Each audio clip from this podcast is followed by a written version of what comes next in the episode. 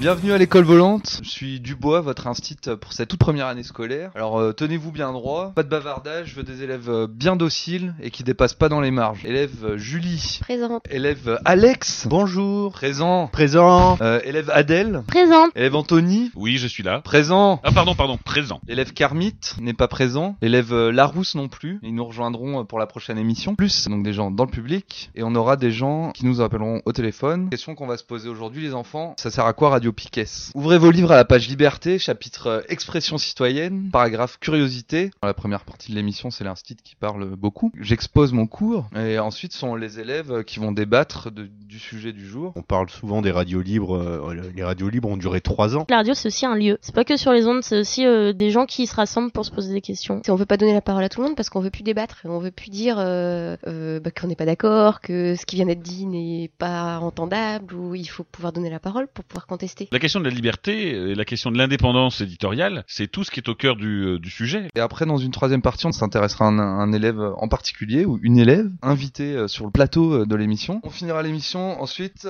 comme on finit l'année scolaire, euh, bulletin scolaire, conseil de classe et les cahiers de vacances à la fin pour aller plus loin sur le sujet du jour. Voilà, on va faire donc notre petite euh, récré musicale. Tout le monde dans la cour, les enfants.